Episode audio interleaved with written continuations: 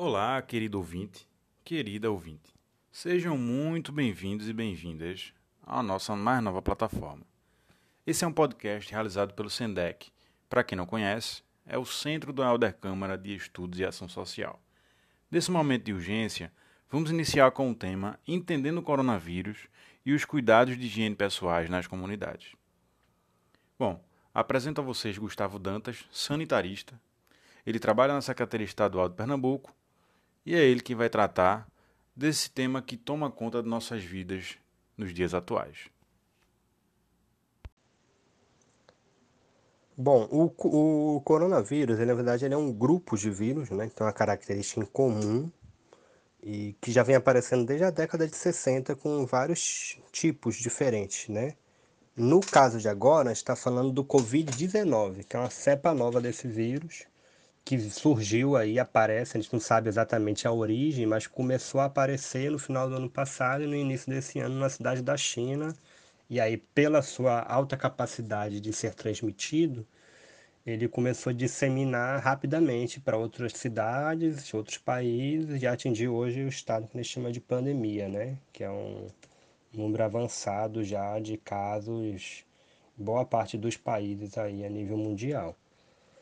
A contaminação, na verdade, se dá basicamente pelas pessoas infectadas, e aí é um vírus que ataca o sistema respiratório, principalmente, através das gotículas que, né, de espirro, saliva, catarro, enfim, né, que as pessoas transmitem no cotidiano, e aí, no caso, pelo contato no ar, né, na proximidade com uma pessoa infectada por essas gotículas, no caso, pelo contato físico, né? E aí pela transmissão dessas gotículas que ficam no corpo da pessoa, ou através de uma área infectada, no caso um objeto ou alguma superfície, né?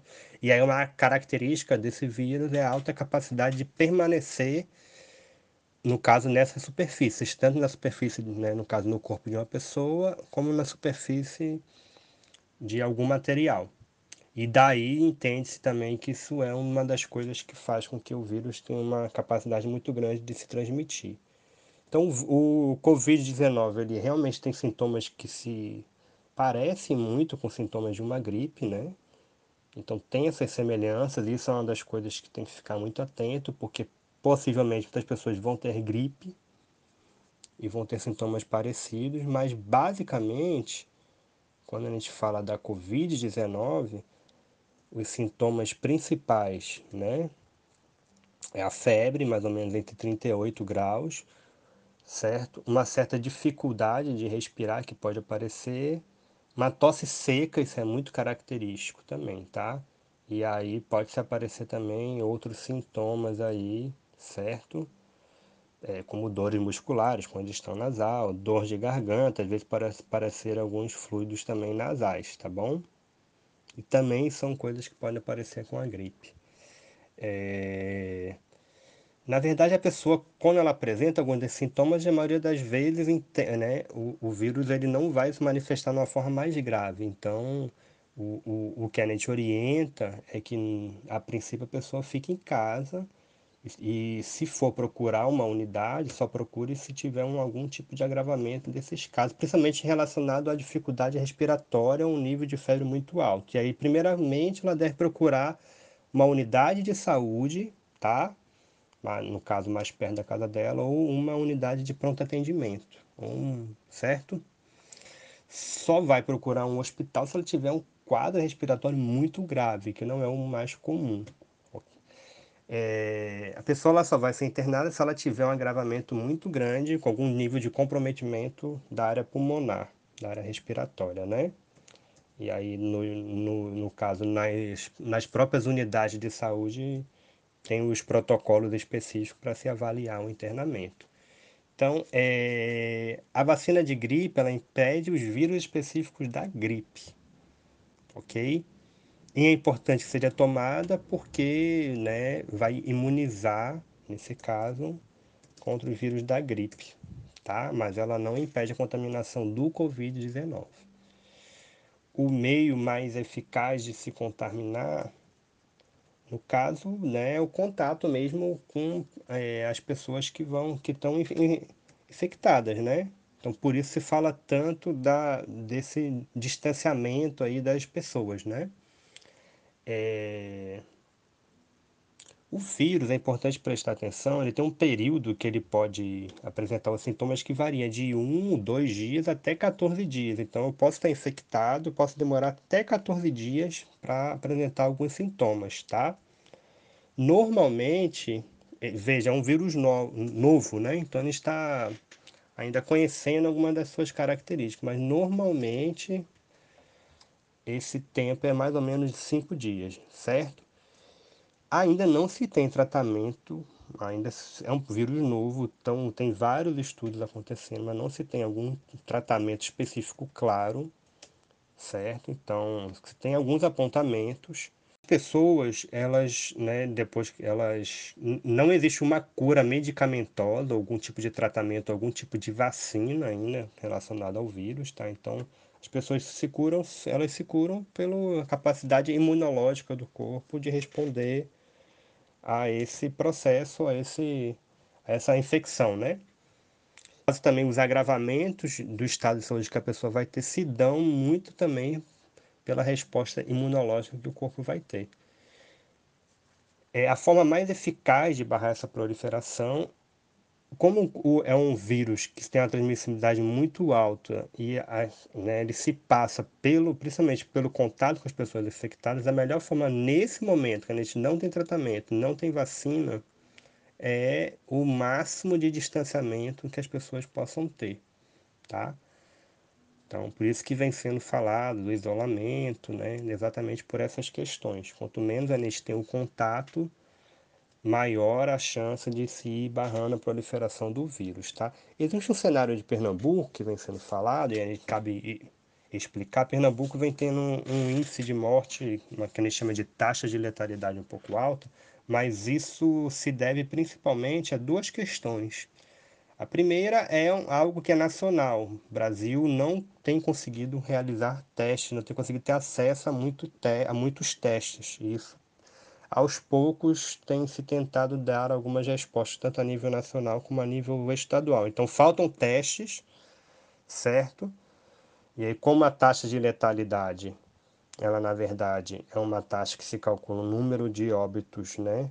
Em cima dos números de casos, então se eu estou testando pouco, eu estou tô, né, subnotificando muitos casos que poderiam acontecer, tá?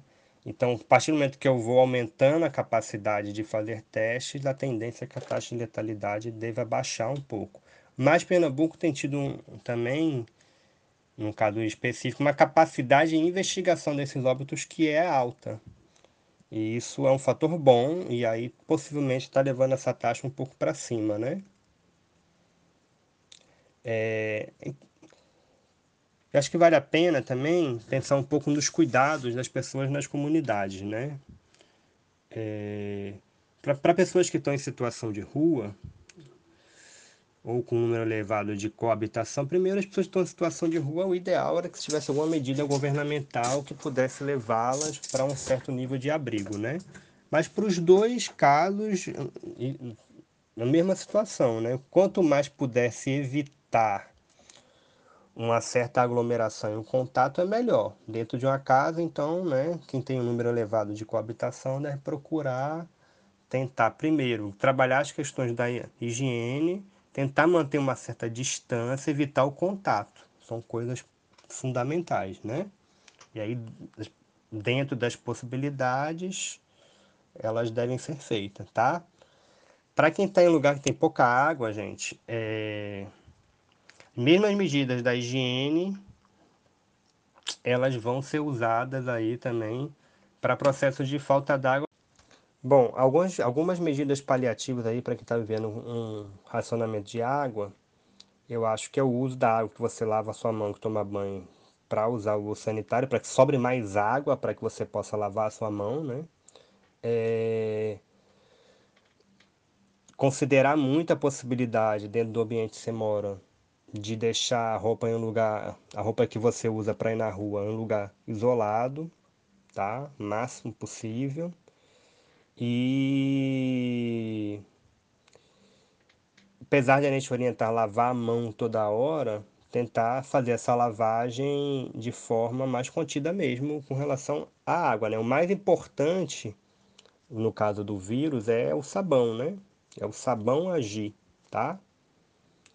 Acho que são algumas possibilidades aí. Algumas possibilidades também são as medidas que já são realizadas no cotidiano de quem tem uma dificuldade com racionamento de água, né? Para quem tem condição de comprar um álcool gel, vale a pena o uso. Ele é substitutivo do, da água com sabão. E utilizar também medidas de uso do hipoclorito, ou seja, da água sanitária diluída. E aí tem vários manuais aí que ensinam direitinho a fazer essa, essa diluição. Normalmente uma colher de sopa para um litro, enfim, acho que vale a pena olhar um pouquinho essas questões, né?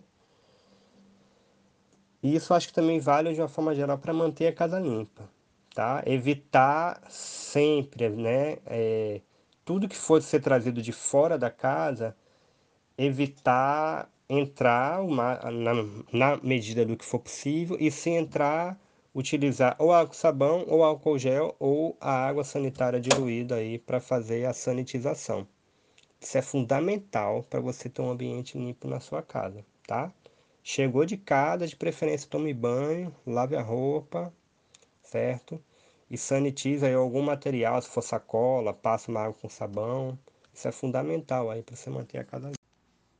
E depois da fala de Gustavo, vamos falar a respeito do auxílio emergencial, que é o valor de 600 reais, podendo chegar a R$ 1.200, disponibilizado pelo governo federal para pessoas em situação de vulnerabilidade. Meu nome é Aaron Mello, sou advogado do SENDEC, vinculado ao programa Direito à Cidade, e vamos falar um pouquinho sobre isso hoje. Pois bem, com o surgimento do novo coronavírus, nós estamos vivendo a maior crise sanitária da nossa época. Esse é um vírus do qual ainda não existe uma medicação nem vacina específica para combatê-lo. Então, para diminuir o contágio, a forma mais eficaz é o isolamento social. No entanto, o isolamento tem afetado a economia em todo o mundo e os trabalhadores e trabalhadoras informais têm sido os mais afetados na geração de renda para o sustento de suas famílias. Essa situação agravou ainda mais a crise econômica que é vivenciada no Brasil e no mundo. Com isso, os líderes mundiais foram obrigados a tomarem medidas urgentes para a proteção social da população, em especial a mais vulnerável. Infelizmente, no Brasil, o governo federal age com irresponsabilidade quando chama o Covid-19 de gripezinha, reduzindo ainda a jornada de trabalho com a possibilidade de redução salarial. Mas a pressão da população junto aos movimentos sociais e partidos políticos do Brasil pressionou a criação de um auxílio emergencial financeiro para a população de baixa renda. A princípio, esse valor proposto pelo governo federal era um valor de 200 reais. A oposição a essa medida aprovou o valor de 600 reais. E no caso das mães chefes de família sem companheiro marido, chegando a R$ 1.200. O auxílio, portanto, é um direito de todos e todas que de fato necessitem. É necessário entender que não é um favor político. Mas o que é esse auxílio emergencial? É o direito à ajuda financeira para os mais prejudicados pela quarentena do coronavírus por três meses no valor de 600 reais, podendo chegar a R$ 1.200 em casos específicos. A depender da crise e dos seus efeitos, ela poderá ser prorrogada, por isso fique atento. Bom, quais são os valores? 600 reais, no caso individual, R$ 1.200 até dois membros da família, R$ 1.200 para mulheres chefes de família com filho menor de 18 anos. Qual é esse período? Três meses, podendo ser prorrogado por igual período.